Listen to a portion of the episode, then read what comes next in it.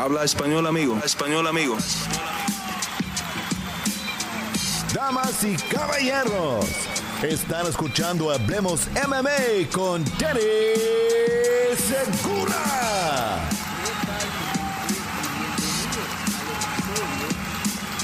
número 63 de Hablemos Live, a.k.a. también Regreso de Dani Segura, el regreso de Hablemos Live, ya que pasamos por el lapso más largo de tiempo donde no tuvimos show.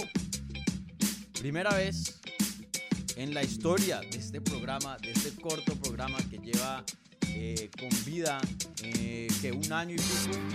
Eh, primera vez que faltó tanto. Disculpas por eso. Como ustedes ya saben, lo expliqué en la pestaña de la comunidad. cuando me fui a Medellín, desafortunadamente mi computador murió.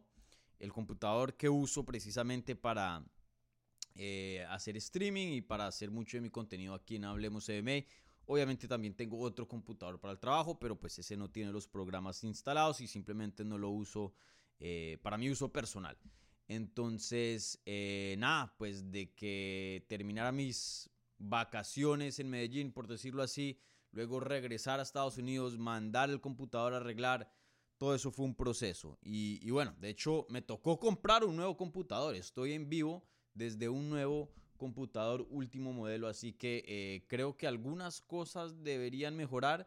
Sí me he dado cuenta que exportando videos es mucho más rápido. No sé si en cuanto al streaming va a tener alguna algún tipo de mejoría, pues eso ustedes eh, me dicen a mí, ¿no? Eh, aquí probando con este primer envío que hago desde este computador. Entonces, pero bueno, lo importante es que ya estoy de regreso. Eh, también para que sepan, mandé a arreglar el computador viejo y lo voy a mantener eh, aquí para tener un, computador de backup, de reemplazo, así como Colby Covington, así como eh, muchos otros peleadores lo han hecho. Si este me llega a fallar, si algo le llega a pasar imprevisto, tengo uno para no no perderme de, contenido y, para que ustedes pues también no, no se pierdan de, estos programas. Así que nuevamente discúlpenme, discúlpenme y discúlpenme.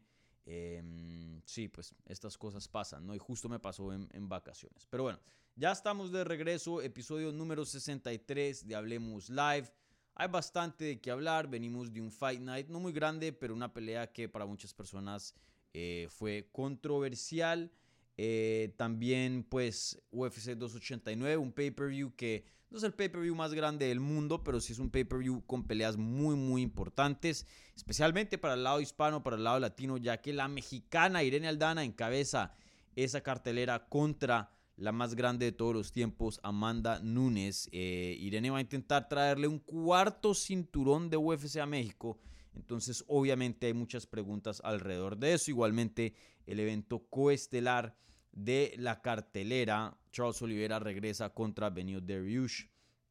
Bueno, también siguen preguntas de Francis Ngannou, muy entendible. Francis Ngannou lo que hizo hace unas semanas atrás fue algo histórico de haberse ido de UFC eh, con con em, con su cinturón prácticamente siendo campeón y bueno hoy día eh, firma un contrato histórico eh, un contrato que nunca se ha visto dentro de las artes marciales mixtas con PFL, entonces hay preguntas todavía acerca de eso. Igualmente, eh, como había dicho, eh, preguntas acerca de Kai Kara France contra Amir Albasi. Ya había hecho un video hablando específicamente de esa pelea en el canal que publicó el lunes. Si no lo han visto, lo pueden chequear, pero igualmente repasaremos no solo la pelea, las enseñanzas, pero también hablaremos o tendremos una conversación más amplia de lo que es el estado hoy día de la puntuación en artes marciales mixtas o el juzgado, como lo quieran llamar.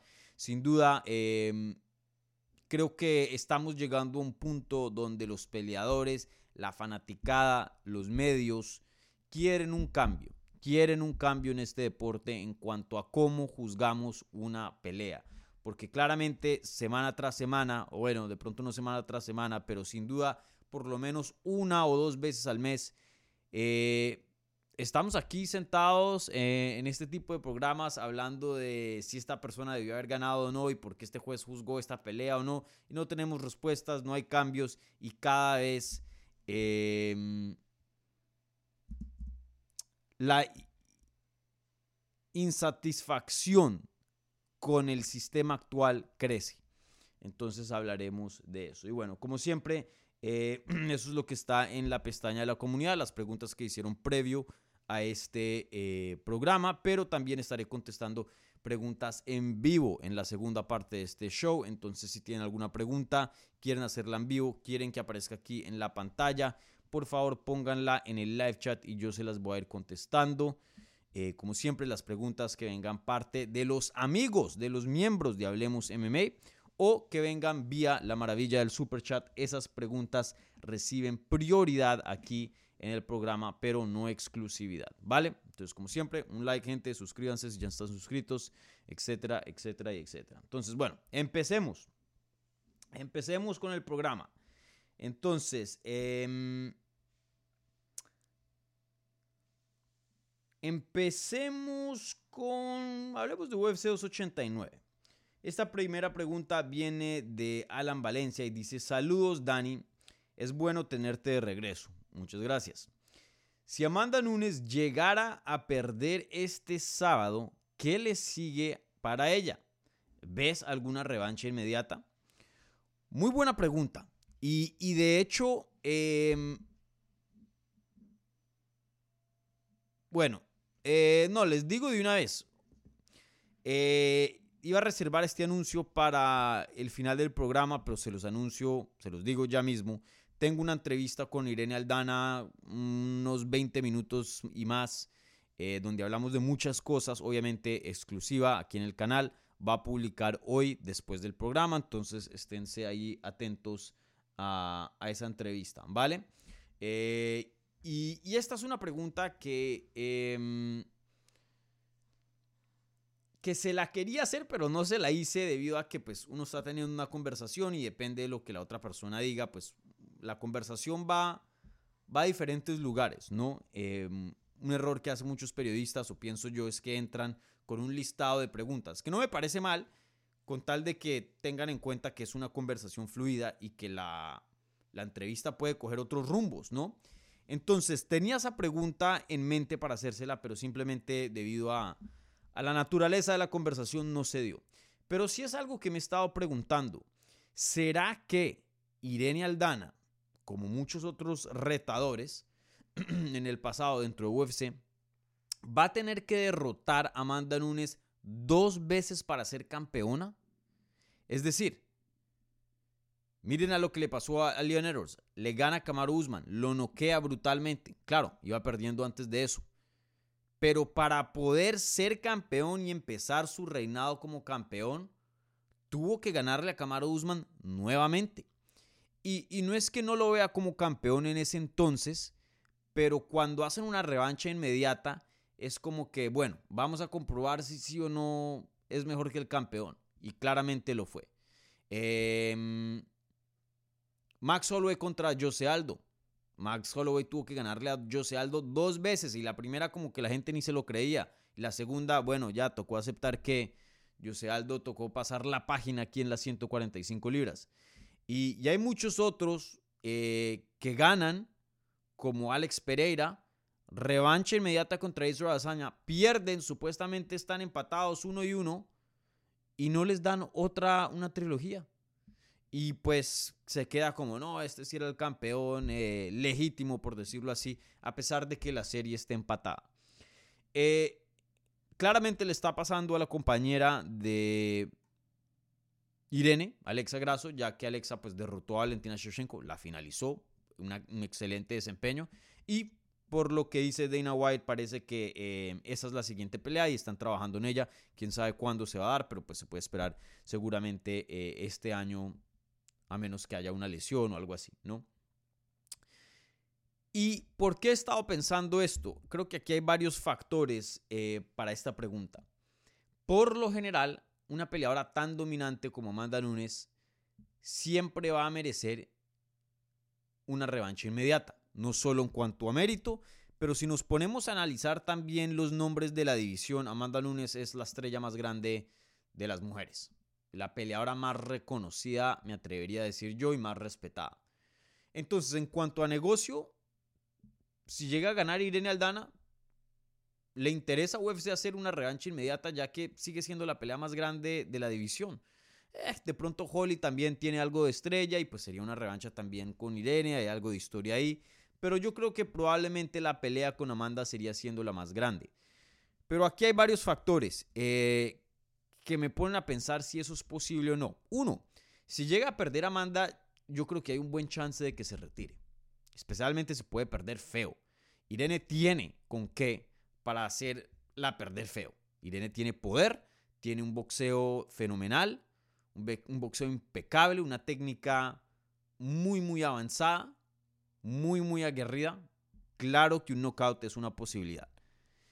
Dos, recuerden, a ella ya le dieron esa, esa, esa tarjetica de, de salte de la cárcel, ¿no? Cuando perdió contra Juliana Peña. Perdió contra Juliana, le hicieron la revancha inmediata, gana, ahora pelea contra Irene y si pierde le van a dar otra revancha inmediata. No estoy tan seguro de eso. Creo que, que pasa en el caso de primera vez, pero cuando ya son dos oponentes consecutivos, no sé si UFC esté dispuesto a, hacer otra revancha inmediata más. De pronto, no sé, tendría que ver cómo, cómo pasa la pelea, cómo es que gana Irene. Eh, porque si gana de una manera controversial, pues pueda que sí haya apetito para una revancha inmediata por la fanaticada. Pero si no, si llega a ganar claramente, creo que los fans, y también lo hablo por mí mismo, hay algo de fatiga sobre las revanchas inmediatas. Y ya sería muy consecutivo de parte de, de Amanda Nunes. Entonces, no sé. No sé si este sea un caso donde Irene tenga que ganarle a Amanda Nunes dos veces para quedarse con el cinturón. No sé. Pero muy buena pregunta, Alan. Eh, me encantaría tenerte una respuesta, pero en otros casos creo que es más claro. Cuando perdió Valentina, inmediatamente yo sabía que eso era lo que venía y efectivamente eh, parece ser que eso es lo que se va a dar debido a los comentarios de, de Dana White. Pero en este caso con Amanda no, no estoy tan seguro, ¿saben? No estoy tan seguro. Eh, pueda que Irene necesite solo una victoria y ya despedirse de Amanda Nunes por lo menos por ahora. Recuerden también otra cosa, Amanda Nunes sigue siendo la campeona de 145 libras, no ha defendido ese título en un par de años, si no estoy mal. Pues esa categoría es, casi ni existe, pero no sé si UFC entonces diga, hey, ya es hora de, o de quitarte el cinturón en esa edición o hacer algo, porque pues no podemos tener un cinturón ahí dos años, tres años eh, vigente supuestamente, pero sin, sin defensas. Entonces pueda que la hayan, la obliguen o, le digan que tenga que pelear en 145 antes de un regreso nuevamente en 135. Entonces no sé, muchos factores acá, pero una pregunta fenomenal, Alan Valencia. Em, no estoy tan seguro de esta. Creo que, que pueda que esto sea una sola pelea ya para Irene. Bueno, em, esta pregunta viene de Sebastián Guerra y dice, hola Dani, buen día. ¿Quién crees que es más posible que gane entre Benio y Oliveira?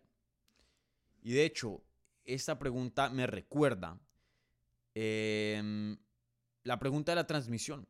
Y, y, me molesta un poco porque justo en el último programa, antes de que me pasara esto con el computador y no tuviéramos en vivos por dos semanas, ya estaba empezando a coger la costumbre de la pregunta de la transmisión. De hecho, me acordé al principio del último live, justo al principio, y al final sin que nadie me recordara. Entonces, em, bueno, y pasa esto, entonces vuelvo y pierdo algo de, de ritmo. Pero bueno, en fin, la pregunta de de la... Mm, la pregunta de la transmisión es eh, la siguiente. Denme aquí un segundo.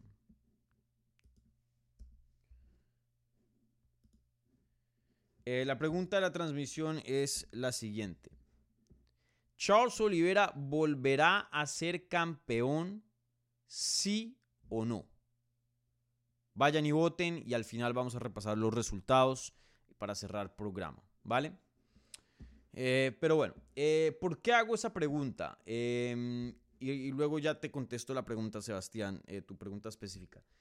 Lo que me he estado dando cuenta, y, creo que yo tengo un punto muy, muy diferente a la mayoría de las personas, y, y, no quiero decir que mi punto es bueno y el del resto del público es malo, no. O sea, esto ya es independiente. Aquí yo tengo más curiosidad de qué pasa con Benio Dariush. Si gana, si va a llevar el título y cómo se va a ver. Benio Dariush yo creo que aquí es como el, el DA side, como se diría, como el lado A. Pero lo que me he estado dando cuenta por comentarios y conversaciones con diferentes personas y lo que he visto en redes es que la historia aquí es, para muchas personas, el regreso de Charles Oliveira y si sí va a ser campeón o no a futuro. Charles Oliveira creo que ha, desarrollado un, afecto con la fanaticada que hoy día no estoy seguro que ningún otro peso 155 tenga. Sí, Dustin Poirier es muy querido, Justin Gage es muy querido, pero también tiene sus haters.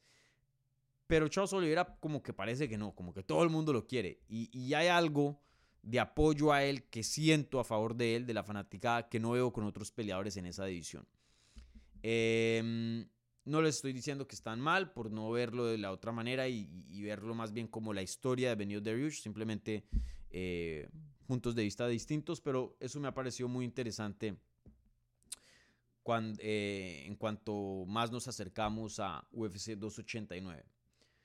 Pero bueno, em, en cuanto a posibilidad de ganar, no sé, esta, esta, eh, la he sudado mucho, no sé muy bien. Charles Oliveira es mucho más caótico que Benio Dariush, aunque Benio Dariush puede tener mucho éxito en el caos.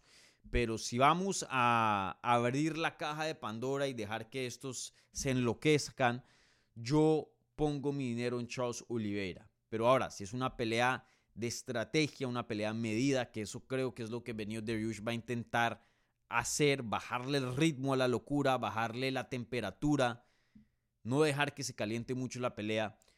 En mi opinión, Benio Dariush, y ni tanto porque es superior a Oliveira en talento, pero creo que tiene un mejor manejo y una mejor manera de implementar estrategia que Charles Oliveira.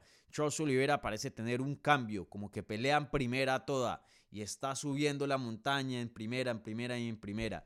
Y, y le funciona la mayoría de las veces pero no, desde hace un tiempo no, no lo hemos visto intentar ser ese peleador más calmado, más calculado.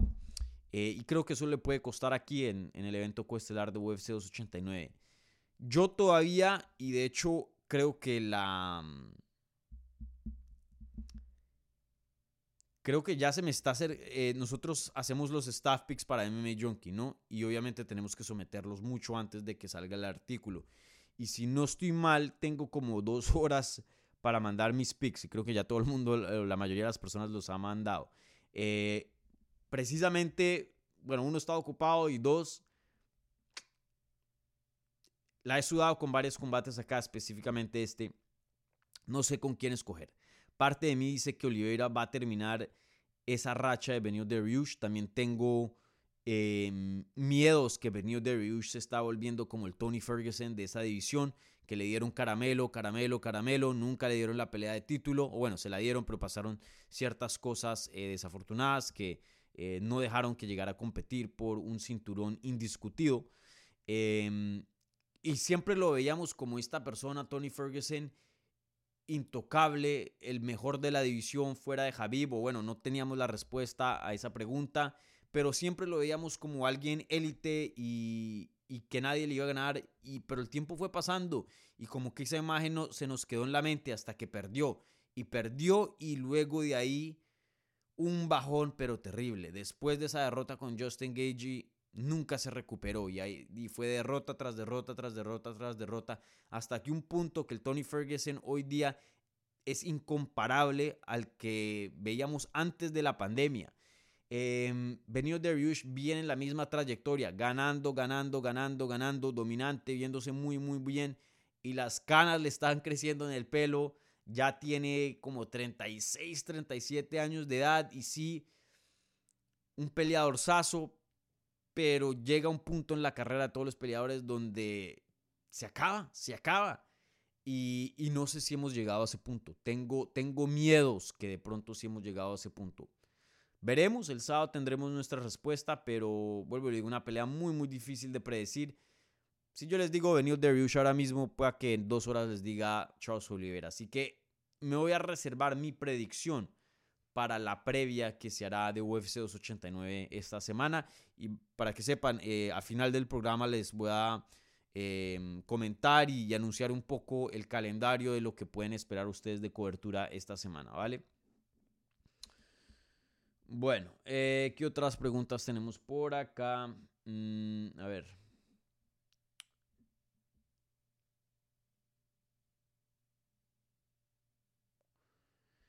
Esta es muy buena. Eh, John Fer eh, Arevalo, Arevalo, perdón, así creo que se pronuncia.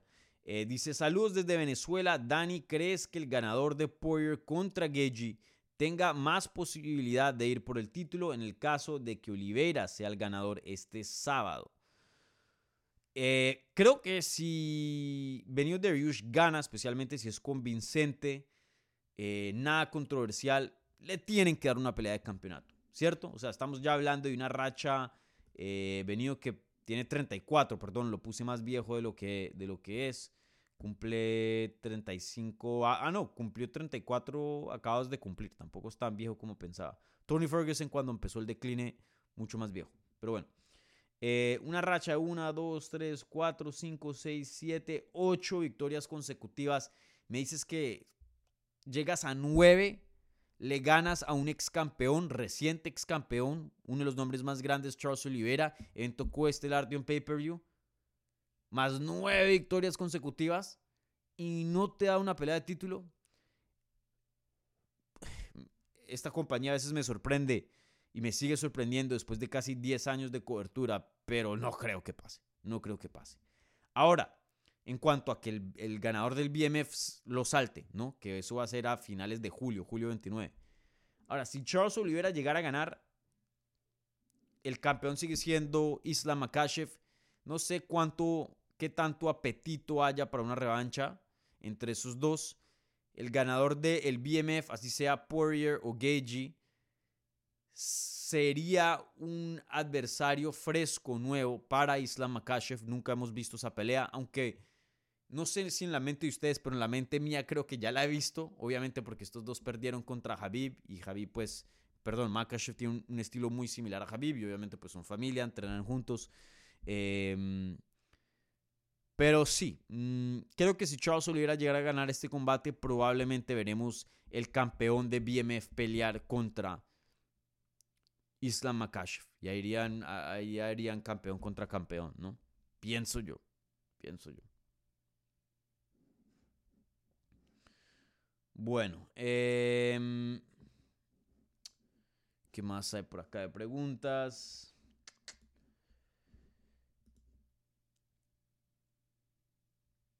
Bueno, rápidamente, Olaf, y por favor intenten mantener estas preguntas un poco más breves. Eh, dice, ¿qué onda, Dani? Mucho se ha hablado de cómo Inganu no tiene posibilidad ante nadie en el boxeo y básicamente todos dicen que en MMA va a arrasar con todos, pero y si no, ¿qué opinas? Tú, perdón, ¿qué opinas tú ¿Qué pasaría que cuando regrese a MMA pierda o incluso sea noqueado? En este deporte todo puede suceder. Saludos desde México. Bueno, em, buena pregunta, Marín. Em, si pierde en boxeo, es como esperado, ¿no? Creo que de hecho él puede ganar mucho y subir su valor mucho en derrota en el boxeo. Ahí lo importante es que no lo noqueen en el primer asalto, con tal de que tenga un buen desempeño y la pelea sea algo entretenida, algo competitiva y, tenga un desempeño de que admirar y decir, wow, Francis Ngannou sí mejoró, wow, Francis Ngannou eh, le dio duro a uno de los mejores del mundo, se acercó a ganarle o algo así. El valor de Francis Ngannou va a subir. Ahora, si llega a perder en las artes marciales mixtas, toca basarse en varias cosas. Uno, contra quién y cómo. Eso va a definir mucho de si la gente ya se va a olvidar de Francis Ngannou o no. O bueno, no se van a olvidar porque sigue siendo un nombre grande. Pero si, si la gente lo va a ver todavía con ese prestigio, con ese valor, eh, eso va a definir mucho, ¿no? Eh, porque pueda que de aquí a allá tengamos un agente libre top, un Sergey Pavlovich, un Jailton Almeida, un eh, Tomás Pinal, no sé, algún agente libre top del peso pesado UFC y que se vaya a perseguir esos 2 millones de dólares o más en PFL, peleen a mediados o a principios del 2024 y le gane a Francis Ngannou, creo que no sería una gran sorpresa. De esos nombres que mencioné, sabemos que son de calidad. Eh, entonces, vuelvo y le digo, si pierde contra alguien que, no sé, alguien de PFL que no tenga nombre. Entonces, eso va a influir mucho, va a tener mucha influencia. Em, lo que sí les diría es que el momento hoy día, the baddest man on the planet, como le dicen en inglés, el hombre más malo del planeta, siempre es el campeón de artes marciales mixtas en peso pesado, específicamente UFC. Hoy día, John Jones y Francis Ngannou tienen un argumento para ese título. ¿Por qué? Ngannou se fue como campeón, nadie le ganó. Y John Jones es el mejor de todos los tiempos, o uno de los mejores de todos los tiempos, como lo vean ustedes, y ganó el cinturón vacante de peso pesado. Por ahora el debate sigue vivo, pero el momento de que alguno de estos dos pierda, el que no ha perdido va a tener ese título. Entonces, eso sí se los aseguro. Si Francis Ngannou llega a perder su próximo pelea en artes marciales mixtas y John Jones sigue como campeón de peso pesado, no hay argumento. John Jones es el hombre más malo del planeta. Y punto. Y viceversa, ¿no? Si John Jones llega a perder, ese título por ahora le pertenece a Francis Ngannou. Entonces, eh, sí, mucho, mucho va a depender en, esa pelea de, en esa primera pelea fuera de UFC de Francis Ngannou. Eh, pero aún así, si llegara a perder, Francis Ngannou sigue siendo un, un peleador súper, súper eh, llamativo, ya que el factor de knockout y un knockout brutal siempre va a seguir vivo en sus combates, así esté de buen nivel o no. Eh, ese poder no se va de la noche a la mañana. Muchas cosas, la velocidad, la quijada, los reflejos, muchas otras cosas se van primero antes de, del poder. Entonces, pase lo que pase, Francis Ngannou va a causar interés dentro de este deporte cuando pelee, punto. Pero que se le va a bajar algo si llega a perder, claro, claro que sí. Bueno, y para terminar, en cuanto a las preguntas de la pestaña de la comunidad, esta pregunta viene del Matthew y por favor les pido eh, intenten tener sus preguntas un poco más breves.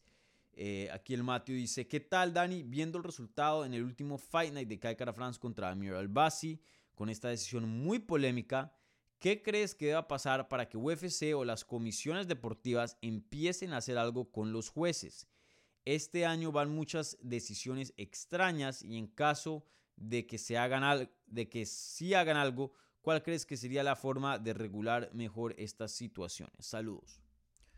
Eh, Buena pregunta. Creo que esta pregunta fácilmente puede tener su propio video.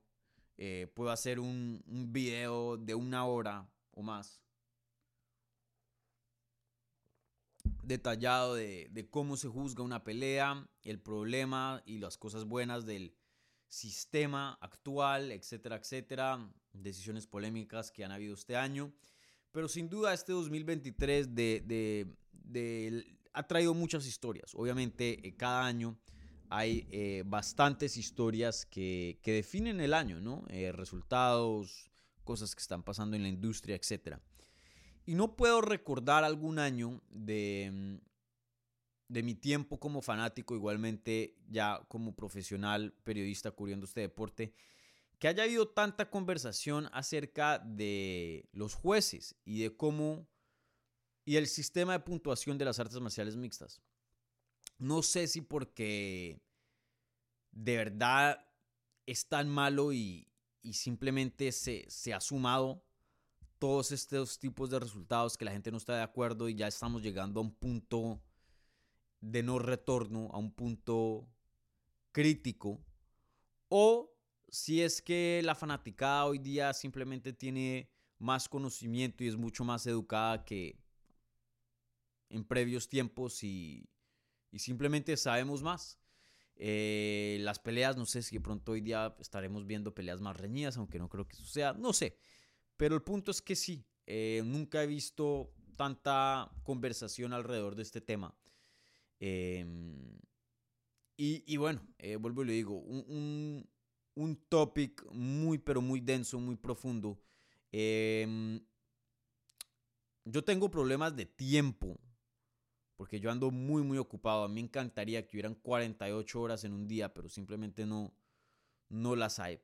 Voy a ver si puedo hacer un video, no les prometo nada, acerca de este tema, porque sí me parece importante y, y no quiero tardarme todo el programa hablando de esto, pero creo que aquí hay varias, varias cosas. Primero que todo, he visto gente sugerir y, a través de otras promociones como PFL, em, que las estadísticas tengan un, un, lugar más fuerte dentro de, de esto. Eso no me gusta. Si tuviera que dar un ejemplo sería como el bar en fútbol. El bar, claro, ha traído cosas muy buenas, pero también cosas muy malas. Eh, no me gustaría, por, con el, mientras avance en tiempo, avancemos en tecnología, cada vez en el mundo de los deportes, más y más y más cada año, le quitamos el factor humano. Y no quiero llegar a un punto donde literalmente tenemos una máquina, un AI, un robot analizando el deporte y nos va a dar un reporte impreso, bueno, digital, lo que sea, eh, detalladamente de quién ganó y por qué ganó y algo perfecto. Creo que parte de los deportes es, es el factor humano, ¿no? El que de pronto no debió cobrarte un penalti o, sí y no te lo cobró. Eh, e, este tipo de cosas creo que sí deberían existir. Obviamente es fácil decir esto en el mundo del fútbol especialmente hablando del europeo, donde vemos que estos peleadores, por más de que pierdan un partido, no están ganando millones y millones.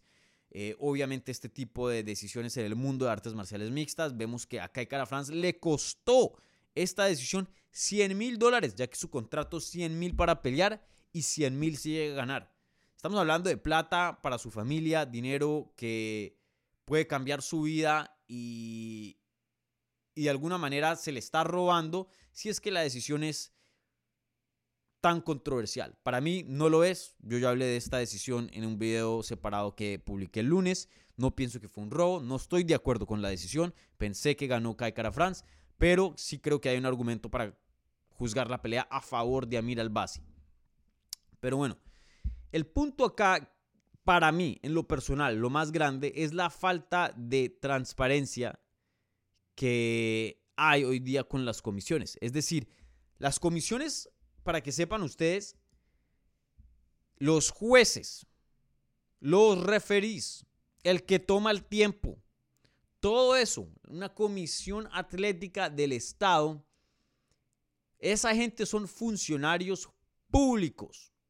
Esa gente es pagada por el Estado. Dinero que sale de los impuestos de la gente que vive en el Estado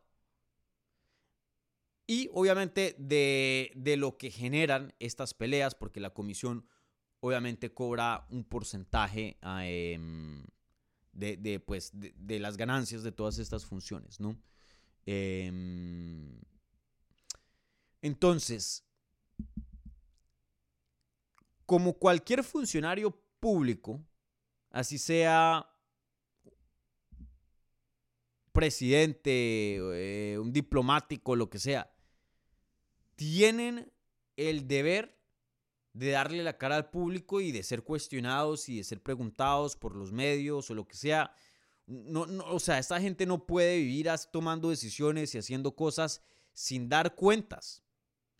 Y esto es algo que no vemos. Esta gente no da cuentas. No las da. Entonces, ¿qué pasa? Pasa una decisión de esta manera y nunca escuchamos del juez de por qué juzgó la pelea, de cómo, cómo la juzgó y por qué llegamos a la decisión en la que llegamos. Eh, creo que eso es muy importante porque sí necesitamos respuestas. Kaikara France necesita una respuesta, el equipo de él necesita una respuesta, los fanáticos necesitan una respuesta. pero eso no lo tenemos actualmente. Entonces creo que esa para mí es el punto más grande. Ya fuera de eso, y se los digo porque yo he estado en muchas peleas en vivo de UFC, cubriendo esas peleas, viendo la pelea cage side, sentado ahí al lado del octágono, es una experiencia totalmente diferente a verla en cámara, sentado en tu casa, con los ángulos, con, con los comentaristas que te dan algo también de contexto. Eh, es complicado, es muy complicado. El trabajo de los jueces es muy, muy duro. Pero, pero bueno, toca, creo que los fans no entienden eso, porque su experiencia de cómo consumen el combate es muy distinta a la de los jueces. Pero para mí lo más importante es la transparencia. Y, creo que si en algún punto sería bueno volver a revisar y evaluar el sistema actual en el cual juzgamos peleas. Creo que está muy a favor a los strikers y no a los grapplers. Eh, y creo que está muy, muy enfocado en daño y, no tanto en control. Creo que control es algo importante, no es todo, pero creo que nos enfocamos mucho en daño. Y creo que eso causa una confusión también dentro de la gente y los jueces específicamente, porque tienen este criterio que son obligados a seguir o que están supuestos a seguir para juzgar una pelea, pero creo que el criterio normal de la gente que ve una pelea no empata ese criterio. Entonces están supuestos a juzgar una cosa, pero con los ojos ven otra. Y creo que en ese, en ese lapso de manejar dos verdades, por decirlo así, de quién ganó en tus ojos o quién ganó acorde el criterio puesto por las eh, reglas unificadas de las artes marciales mixtas, causa algo de confusión. Y tiene que haber algo que nada va a empatar 100%, pero algo que se acerque a empatarlo, por lo menos el del público general, ¿no? De la mayoría de las personas, porque creo que ahí hay una, no hay una conexión. Y, o bueno, hay un, hay, hay, hay, hay, una, hay diferencias muy grandes y, creo que eso causa bastante confusión. Especialmente el público. El público muchas veces juzga peleas y dice, este ganó, pero ¿de acuerdo a qué? ¿A cómo tú piensas que debería ser juzgada una pelea? ¿O como o el criterio puesto actual por las, por las eh, reglas unificadas de las artes marciales mixtas? Dos diferentes cosas. Entonces, sí, eh, vuelvo y lo digo, este, este, este topic es muy, muy denso, me puedo tardar todo el resto del programa hablando de esto, em, pero creo que sí, tenemos que uno, volver a evaluar nuevamente el criterio que usamos para juzgar las peleas y dos, más transparencia se necesita para las comisiones. Esto solo puede ayudar a que em, el nivel de los jueces sea mejorado cuando tienen que dar cuentas es como decir, e, es que es que en cualquier persona, ni siquiera un funcionario público, yo le tengo que dar cuentas a mi jefe. Yo tengo que, escribir cierto número de historias. Bueno, no hay número específico, pero, o sea, tengo que hacer. Hay ciertas expectativas para mi trabajo como periodista. Y si no lo hago bien, pues mi jefe, yo tendré que darle cuentas a mi jefe y va a tener que haber una evaluación de mi performance. Igual que los jueces. Si hay un juez, especialmente si hay un historial de un juez que no está juzgando las peleas como la mayoría de las otras personas y que no está atinando bien con quién debería ser el ganador, esa persona debería ser cuestionada. Bueno, ¿qué está pasando? Explícanos. ¿Por qué? Y si vemos que esa persona no está apta para juzgar peleas, chao. Así son todos los trabajos. Puedes hacer el trabajo sí o no. Si sí, bien, sigues. Si no, de pronto te, te, damos una, una advertencia, dos, pero en algún punto, si no estás apto para hacer tu trabajo, y no estoy hablando específicamente de los jueces, de cualquier industria, no lo haces y punto, te sacan.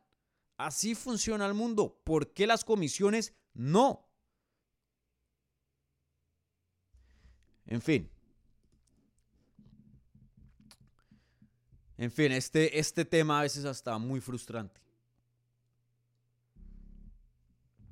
Pero bueno, gente.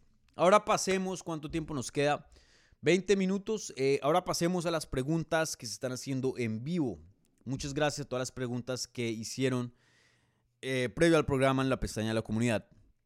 Les recuerdo, por favor, un like a este video si son tan amables. Suscríbanse si les está gustando el programa. Si ya están suscritos, compartan este programa con amigos que saben que les gustan las artes marciales mixtas. Esa es la mejor manera de crecer por recomendación. Yo no tengo propagandas en otros lugares, etcétera, no.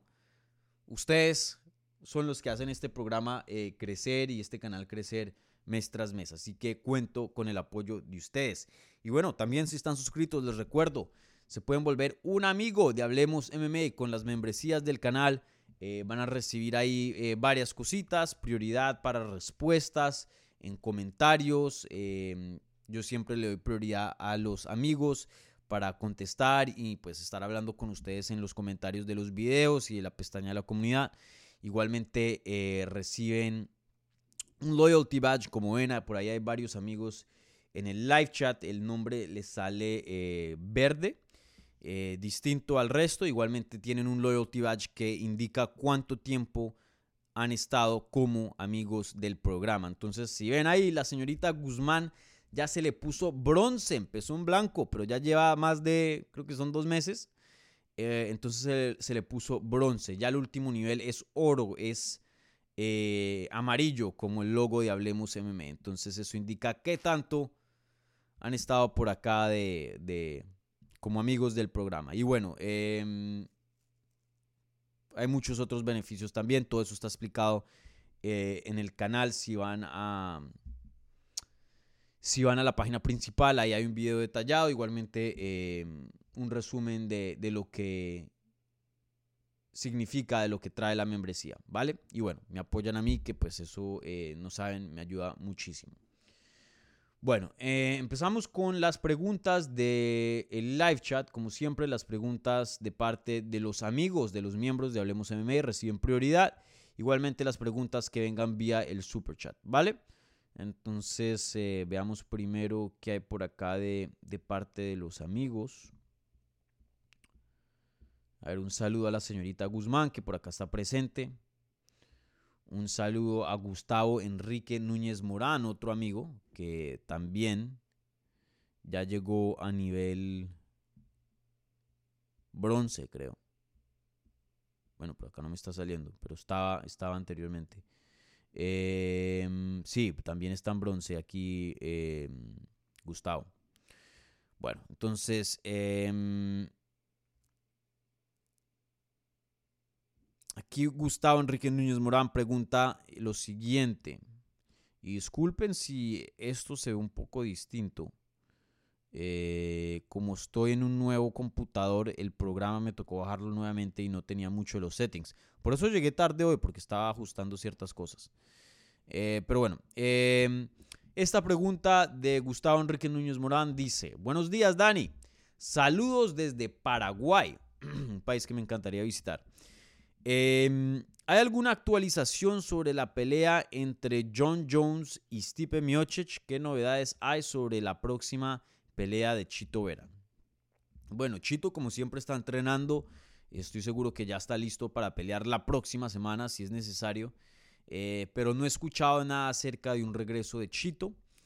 Yo creo que probablemente mm, lo programen a finales de agosto, septiembre, quién sabe. Eh, pero, pero yo creo que Chito pelea fácil una vez más, quién sabe hasta dos este año. Em, en cuanto a John Jones y Stipe Miocic, eso está muy, pero muy raro, ¿no? Y, aquí les digo antes de, de, soltar este comentario, yo no tengo ninguna información de ninguna fuente cercana, esto es pura especulación, así que no vayan y, y repitan esto como, como hecho por ahí en redes. Pero a mí me huele que están teniendo problemas con las negociaciones, creo que eso es muy obvio. Eh, creo que de parte de John Jones, como, siempre, ¿no? Y no estoy hablando mal de John Jones, sino pues John Jones está en un punto donde tiene palanca para poder pedir más dinero y, y pues como cualquier persona en esa posición, claro, debería ejercer eso.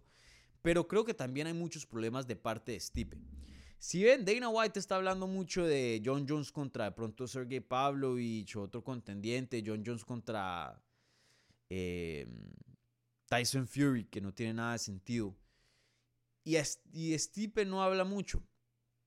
A mí me da la impresión de que Stipe, por más de que no sea campeón, por más de que no tenga el cinturón, creo que él reconoce que tiene mucho poder en sus manos. ¿Por qué? Porque fácilmente es la pelea más grande en el peso pesado. Antes había una pelea entre él y Ingano. Pero con Ingano fuera de la categoría, con un, con un deseo y una necesidad de, de tachar a Engano y volver a John Jones, el peso pesado más legítimo, Stipe Miocic es una figura súper importante. Por más de que no, haya peleado un año y pico, no tenga el cinturón. La victoria más importante que puede conseguir John Jones hoy día en el peso pesado es Stipe Miocic. La pelea más grande que hoy día se puede hacer en el peso pesado de UFC hoy día es Stipe Miocic. La pelea que más quiere John Jones es Stipe Miocic. Ya lo ha dicho en público. No quiere pelear contra Pavlovich, no quiere pelear contra, bueno, en ese entonces Curtis Blades cuando no había tenido esa derrota. Él quiere Stipe Miocic. Y Stipe Miocic, pienso yo, me huele que se está posicionando en, bueno, si soy tan apetecido, pues suelten. Y Stipe Miocic hoy día con, creo que ya tiene 40 años de edad, si no estoy mal. Stipe Miocic tiene, sí, 40 cumple 41 en agosto. Sabe que le queda una pelea, de pronto dos máximo. Y ya cierra carrera como profesional. Entonces tiene que intentar llevarse el número más grande de en el cheque posible. Obvio, súper super entendible. Y él está juzgando sus cartas. UFC quiere hacer esa pelea para noviembre, Nueva York, Madison Square Garden. Y, y como se dice en Colombia, tiene el sartén por el mango. Aquí es Stipe Miocic. Em, y, miren, Sergey Pavlovich, que hoy día se merece la pelea, el que más se merece la pelea, pueda que le gane a John Jones con ese poder y, esa velocidad de esas manos, pueda que le gane a John Jones. Y si le llega a ganar a John Jones, el valor, por decirlo así, o por lo menos de percepción de Francis Ngannou sube un millón. Em, vuelvo y lo digo, a la pregunta que se hizo hace un tiempo atrás, eh, bueno, hace unos minutos atrás. El que primero pierda, el otro sube. Ahí hay un empate de, quién es el hombre más malo entre John Jones y, y Francis Ngannou. Entonces, eh, creo que para ese argumento, si John Jones le llegara a ganar a Stipe Miocic, especialmente porque Miocic y Ngannou están empatados uno y uno, creo que UFC se llevaría ese argumento. Entonces, quién sabe qué va a pasar, eh, qué va a resultar en estas negociaciones, pero sin duda muy, muy interesante. Yo creo que al final del día esta pelea sí se hace porque es muy necesitada, eh, pero quién sabe. Quién sabe, esas negociaciones están interesantes. Muy buena pregunta, Gustavo. Y, bueno, allá a la espera de, algún desarrollo de, de eso. Veremos qué sucede por ahí.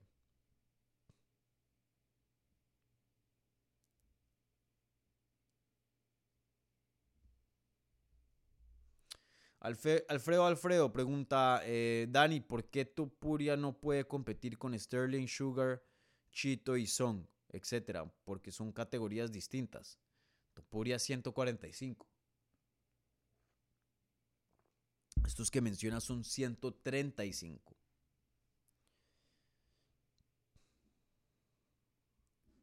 ¿Cuánto tiempo vamos? Nos quedan 10 minuticos. Contesto un par más y vamos luego a la pregunta de la transmisión. sí, no, no, no se me olvidó. Hernán Rodes, buenos días y like desde Ciudad de México. ¿Por qué esto sale tan chiquito?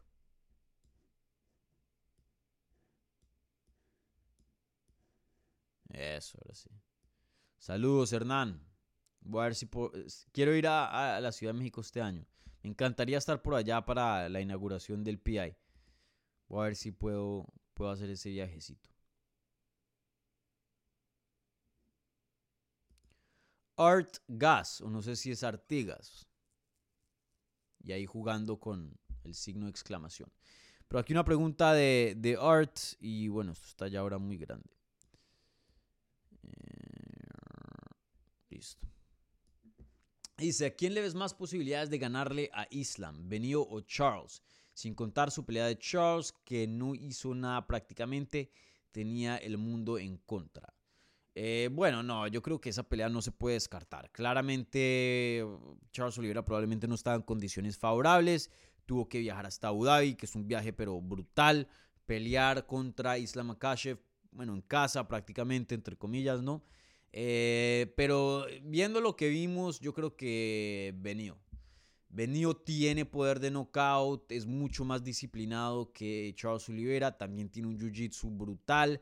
Eh, una pelea muy, muy importante, que creo que es la más importante que nos puede medio dar una, una pista de cómo una pelea, bueno, eh, no al 100%, pero sí nos da mucha información de cómo Benio podría ser un contendiente muy duro para Islam Akashev.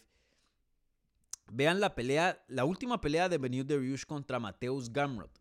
Gamrot tiene un estilo de lucha, ese es su estilo, lucha. Eh, y tiene una lucha muy, muy buena. De hecho, él le ganó a Arman Sarukian, que tiene una lucha brutal, fenomenal. Y Arman Sarukian, con esa lucha, le dio una de las peleas más competitivas a Islam Makashev, probablemente segunda a la de Volkanovski. Eh, sabemos que alguien con una muy buena base de lucha le puede de pronto no ganar, pero responder a Islam Makashev. Y si de paso tienes un buen striking como lo hizo Volkanovski, medio la, la haces reñida en la lucha, de pronto pierdes un poquito, pero si tienes un striking mucho más avanzado, ahí lo empatas o hasta lo pasas, eh, como en la pelea total a Islam Makashev. Creo que Benio puede hacer eso y tener en cuenta Benio es mucho más grande que Volkanovski, que eso influye mucho en el aspecto de lucha. Entonces, eh, yo creo que Benio hoy día es la pelea más complicada, en mi opinión, para Islam Makhachev. Yo creo que sí. Y, de eso no, no, no, tengo muchas dudas. Eh, lo veo muy, muy obvio.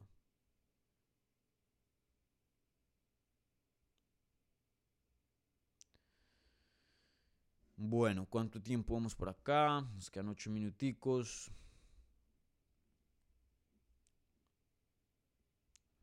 A ver. Mm.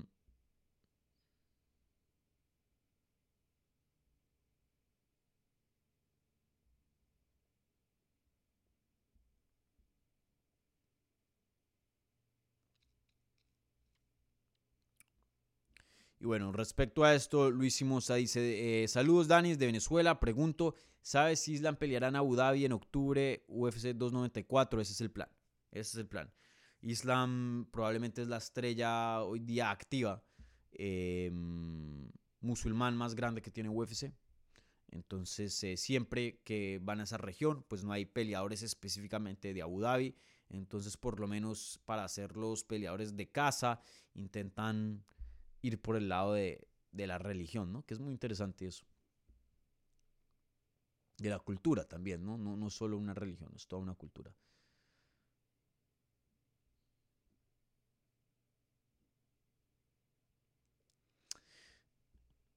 Bueno, eh,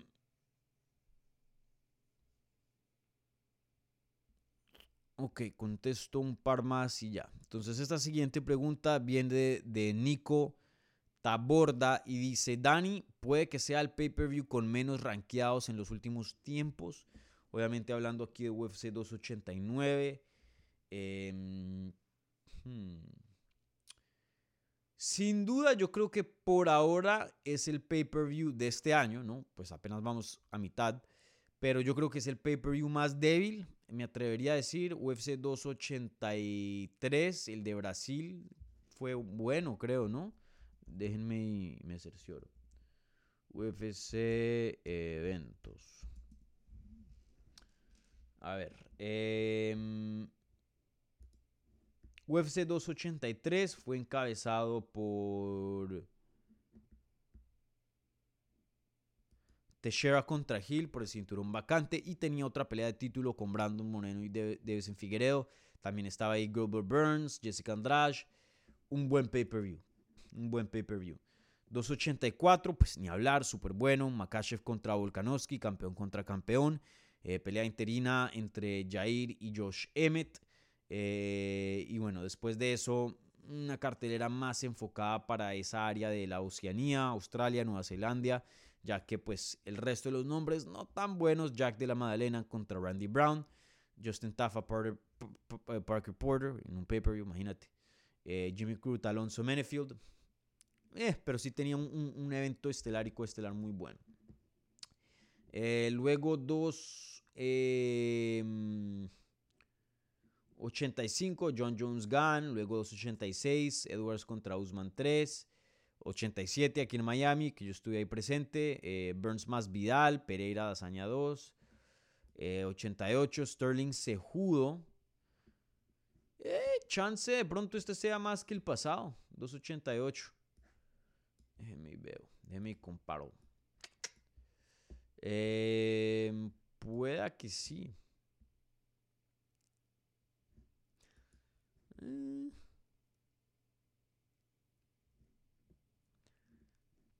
Está entre esos dos, 288 y 289.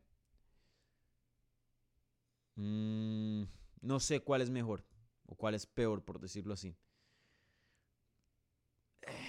Yo creo que para mí hay más interés en este en lo personal. Creo que aquí es donde juega un poco que pues soy latino, ¿no? Y Irene Aldana pues, estaba cubriendo la carrera de ella por mucho tiempo, peleando contra The GOAT, Amanda Nunes, el tema que está pasando con México. Eh, el regreso de Charles Oliveira, Benio Dariush, eh, Nate Landwehr me encanta. Em, eh, yo creo que pongo esta cartelera mejor que la de UFC 288, pero creo que es, es reñida. Aún así, por más de que sea uno de los pay-per-views, por decirlo así, lo digo entre comillas, más débiles comparado a John Jones contra Gunn o el regreso de John Jones, la trilogía entre Usman y, y Edwards, etcétera, etcétera, porque han habido, eso sí, hemos estado eh, bien consentidos, por decirlo así, eh, este año. Los pay-per-views han estado muy, muy buenos. Eh, aún así, esta es una pelea espectacular. Irene Aldana contra Amanda Nunes, una pelea fenomenal. Olivera Dariush, buenísima. Nate Langworth, Danigue, va a ser otra pelea muy buena. Em, me gusta mucho este pay-per-view. Me gusta mucho. Em, pero bueno, en fin. Buena pregunta, Nico. siempre es interesante comparar estas cosas. Bueno, gente, con eso voy a cerrar programa. Ahora pasamos a la pregunta de la transmisión. No se me olvidó, si ven, si ven, gente, estoy madurando. Salud. Estoy avanzando acá.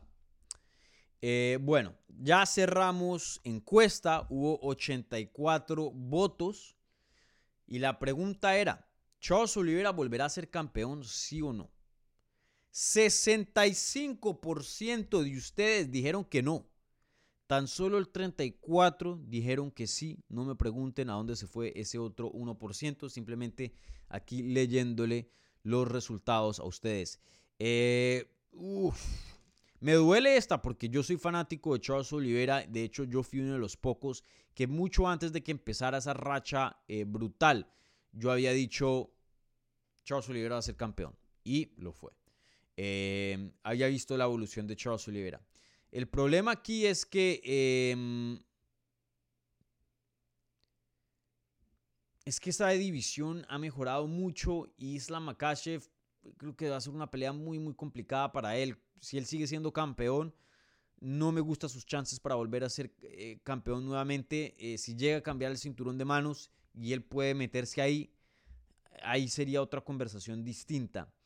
Pero yo diría que no. Igual lo digo, si estoy de acuerdo con ustedes. Pero me duele, me duele decir eso. Em, pero quién sabe, eso sí, Charles Oliveira es una estrella para Brasil, que eso lo va a ayudar muchísimo en cuanto UFC tomar esta decisión de quién poner para una pelea de título. Eh, es relativamente joven, por más de que sí tenga bastante millaje, ¿no? Eh, tiene apenas 33 años. Eh, probablemente le quedan uno o dos más en el top. Quién sabe en ese uno o dos años cómo las cosas se desarrollen en la categoría. Yo creo que sí tiene un chance de, de, ser campeón, pero de hecho, mm, si tuviera que ponerlo en porcentaje, creo que las respuestas de ustedes es muy representativo a lo que yo veo en cuanto a sus chances. Yo diría que sí, un 65% no va a ser campeón, un 34% sí, y un 34% es un buen porcentaje en el sentido de que, o sea, no es un 1%, ¿no? Si es algo muy, muy real, ¿no? Entonces, em, yo me voy con no, pero no me sorprendería por completo si sí. Veremos, veremos.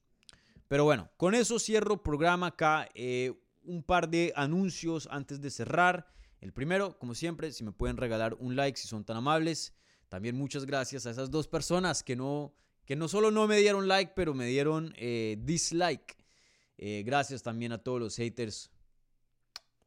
Los amo. Eh, y bueno, em, como siempre, un like, gente. Suscríbanse al canal si no se han suscrito. Por favor, compartan este contenido a sus amigos que saben que les gustan las artes marciales mixtas. La única forma de seguir creciendo. Em, ¿Qué más? Busquen ahí las membresías si les interesa.